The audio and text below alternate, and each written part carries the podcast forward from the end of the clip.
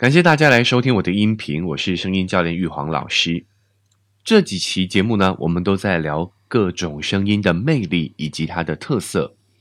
这一期我们要来聊的，就是在声音当中最受欢迎的，兼具感性以及性感的磁性嗓音。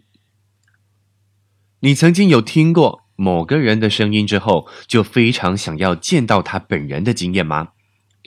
国际巨星林青霞，她在听完蒋勋老师讲《红楼梦》之后，就一直想要见到他本人。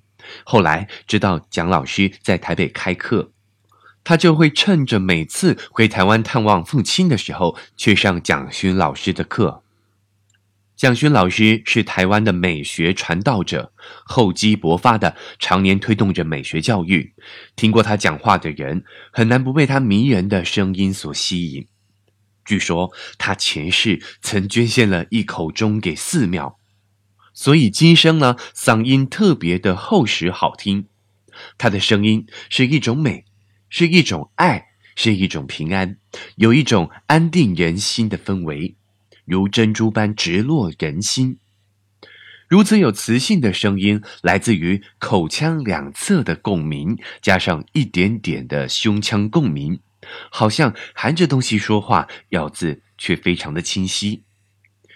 中偏低的音域与漂亮的音段气连，营造出温润、优雅、深邃的美感。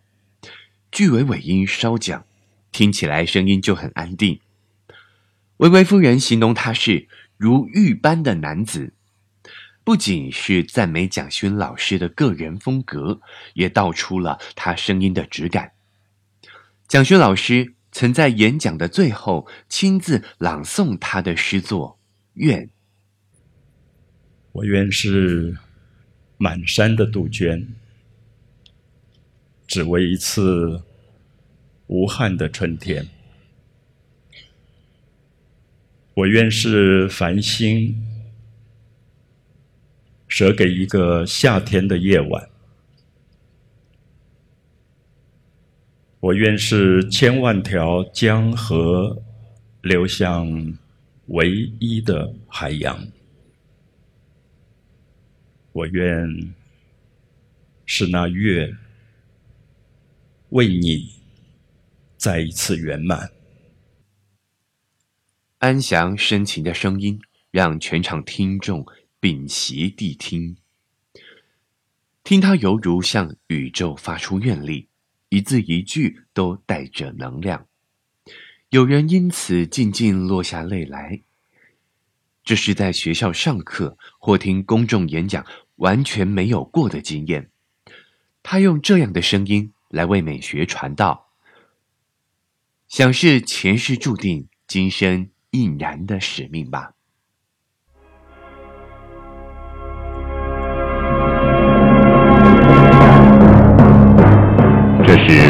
准制作的感性时间。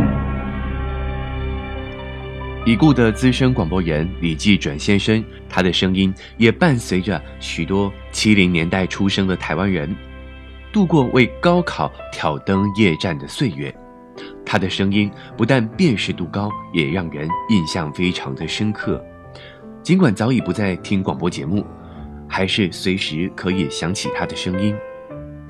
李继准的声音走喉腔和胸腔共鸣，配上中低音的音阶及中偏慢的语速，塑造出低沉稳健的感觉，让人一听就会沉静下来。发声走胸腔共鸣就会有底气，有底气的声音听起来就沉稳，感觉这人底蕴深厚。而喉腔共鸣则会让话语充满了诚恳真心的感觉，不论是讲感性或知性话题，听着都很容易被吸引，而且不会怀疑说话内容的真实性。他的个子不高，身材也不壮硕，却是六七零年代家喻户晓的声音巨人。以声音作为个人品牌的识别标志，李继准是非常成功的典范。是谁在敲打我窗，是谁在撩动琴弦？歌手蔡琴说话的声音，咯咯声不太一样，但同样具有磁性，同样典雅、雍容，神态自若，气定神闲，生气盎然。乐评人金兆君说：“蔡琴的声音属于非常经典的那种，经典的东西是没有时间界限的，无论在哪个年代听都不会觉得过时，而且是时间越长，听起来越有韵味。它发声的部位很特别，是在喉腔跟口腔的中间一带，在清晰的咬字当中呢，带有隐隐的感性。平时说话速度中偏快。”浑厚的中低音搭配适当的曲折调，听得出他的活跃、乐观、豁达，也有一种糅合许多悲欢离合经验之后沉淀而得的慈悲与宽容。这样的声音像冬日暖阳，春日和风，让人乐于倾听，想跟他聊聊心里话。蒋勋、李济准。蔡琴是三种不同类型的磁性声音，用磁性来形容原声，泛指所有听起来有吸引力的声音。至于是怎么有个磁性法，大多说不出个所以然来。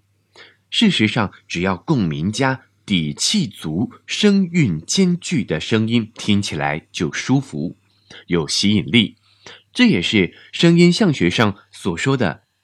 根于丹田，丹田之音声厚壮实，韵雅圆响，和而清润，远而圆畅的贵人之声。有磁性的声音总是让人倾慕，几乎在任何对话情境里都占据优势。想让自己的声音更有磁性吗？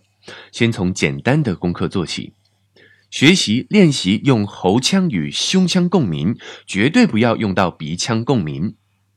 完整的发完每一个字的音、声、韵都要发完整之后，再接着讲下一个字。第三，保持在中偏低的音域。第四，充实人文素养，让感受力更加的敏锐。以上就是今天的分享。如果您觉得有收获的话，非常欢迎您持续的关注，或者是把它转发给你的朋友。再次感谢您的收听，我们下期节目见。